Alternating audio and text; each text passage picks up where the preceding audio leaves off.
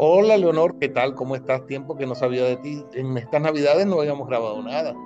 Eso es verdad. ¿Sabes lo que pasa? Que realmente cada uno con sus obligaciones de casa, con su familia, con tantas cosas, los días han pasado volando.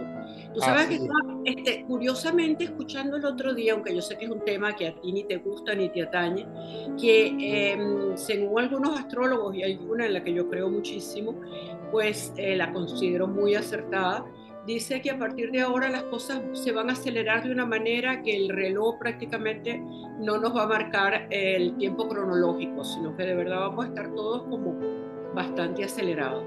Bueno, yo, yo me sentí que los años han pasado muy aceleradamente, pero de todas maneras eh, creo que es propicio entonces hablar de algo muy, para mí muy importante para el ser humano, que se llama la paciencia, porque si tenemos que esperar que sucedan cosas, pues la paciencia es la que nos permite hacer que tengamos la fortaleza suficiente para sobrellevar todo lo que nos pase. Y, bueno, vamos a tocar ese tema. Entonces, ¿qué te parece a ti ese tema de la paciencia? Pues mira, estaba pensando ahora mismo verdaderamente en la magia de la conexión, de verdad que tenemos tú y yo, porque sin haber, por supuesto, preparado nada ni nada, yo hago esta introducción y lo que tú comentas pues viene como anillo al dedo a la paciencia, ya que la paciencia dicen que es una virtud o es una capacidad de poder tolerar, tolerar la adversidad, de esperar, de tener la calma, la sabiduría. Así es, bueno, yo, mm, tú sabes que siempre tengo la deformidad profesional de ser médico y fíjate que las personas que acuden a un médico se llaman pacientes.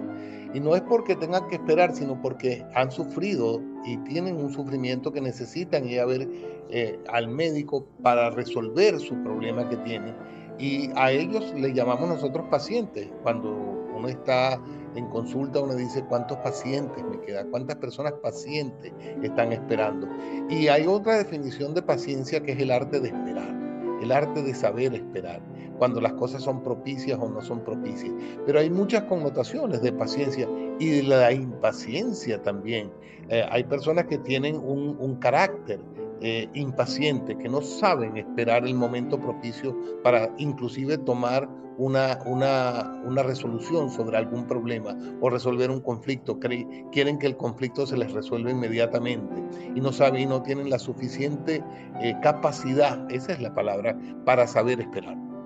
Exacto, quizás eso que tú hablas de la impaciencia es considerado como una especie de defecto ya que la paciencia es la virtud del control, de saber aguantar, de resistir. Y aunque pareciera que es una virtud ah, de abnegación, de resignación, yo creo que al contrario, es eh, poder modificar o dosificar el tiempo. Por lo que yo creo que la paciencia, como tú bien lo dices, aparte de ser una virtud, es una condición importantísima del ser humano para poder llegar a donde realmente quiera llegar. Así es, y fíjate que eh, ahí en la Biblia se nombra la paciencia que tuvo Job. Y, aparte de eso, que es considerada una de las virtudes de, las religiones. En todas las religiones la paciencia es considerada una virtud. Pero eh, en general, yo pienso que, que ser paciente es más que una virtud, es una condición que tienen, porque hay personas que nacen con una capacidad de paciencia y otras que nacen con una incapacidad para ser pacientes. Pero yo creo que la paciencia realmente, como tú dices, pero se puede trabajar. Yo creo que la paciencia hay que aprender a trabajarla. De hecho, ahora que tú hablas la parte de la religión, esta famosa sabia de la Iglesia Católica, Santa Teresa de Ávila, tú sabes perfectamente su oración cuál era. Nada te turbe, nada te espante, todo pasa. Dios no se muda.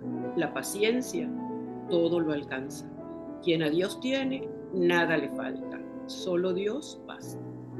Bellísima oración de Santa Teresa eh, y sobre todo es una oración muy acorde con los nuevos tiempos, porque las velocidades de ahora son muy distintas a nuestras velocidades cuando estábamos más jóvenes. Obviamente no existía internet, ni existía la capacidad comunicacional, que existe. La inmediatez, Leo, la inmediatez. La inmediatez de que ahora no podemos esperar nada porque todo tiene que ser inmediato, si no, no tiene validez. Entonces, esa inmediatez hace también que la vida se nos haya cambiado completamente y que no tengamos la capacidad inclusive de poder entender esa velocidad. de las cosas, porque la velocidad con que suceden las cosas hoy en día hacen de que tú te quedes turbado ante la noticia que estás oyendo. Eh, Ahora te digo una cosa, yo no sé si realmente esta velocidad tan dinámica y tan vertiginosa nos va a disolver en la nada, porque ¿a dónde vamos a llegar? Como, bueno, tú lo sabes muy bien, el ciclo de Corsi y Recorsi de la, de la filosofía y de la vida que nos lleva y nos trae siempre por el mismo sendero en un eterno de venir y volver a comenzar. ¿Y qué, te, qué piensas tú personalmente?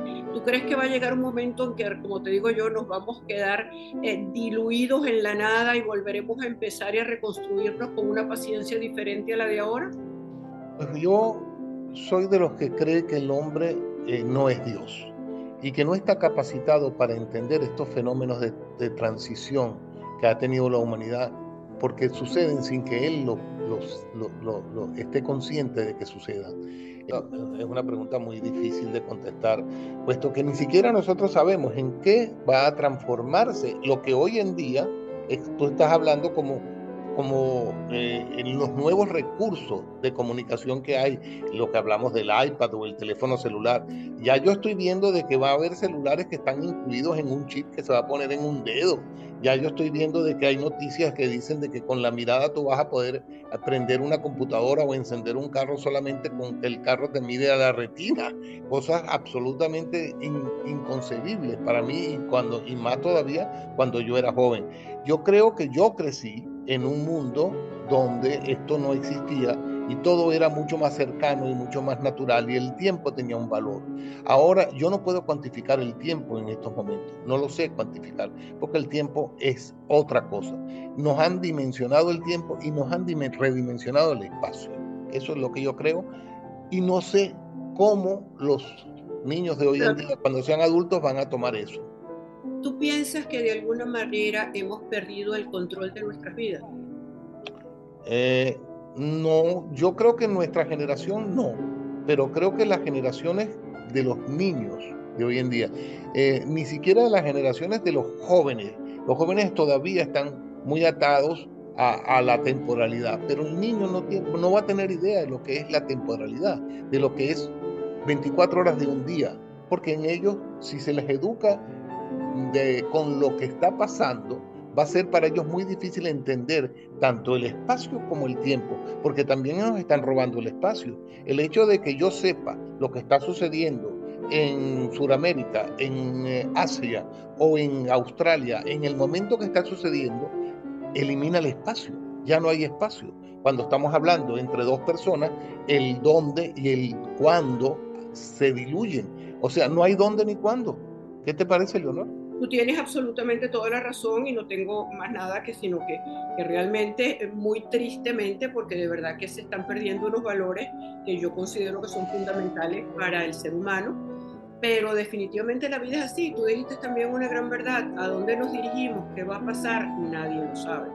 Pero lo que sí yo recomendaría, y quizás debemos de cerrar esta conversación con esto, es que hay que parar un poquito, hay que hacer un poquito de conciencia y de meditación a ver realmente en qué momento del tiempo y del espacio estamos cada uno de nosotros.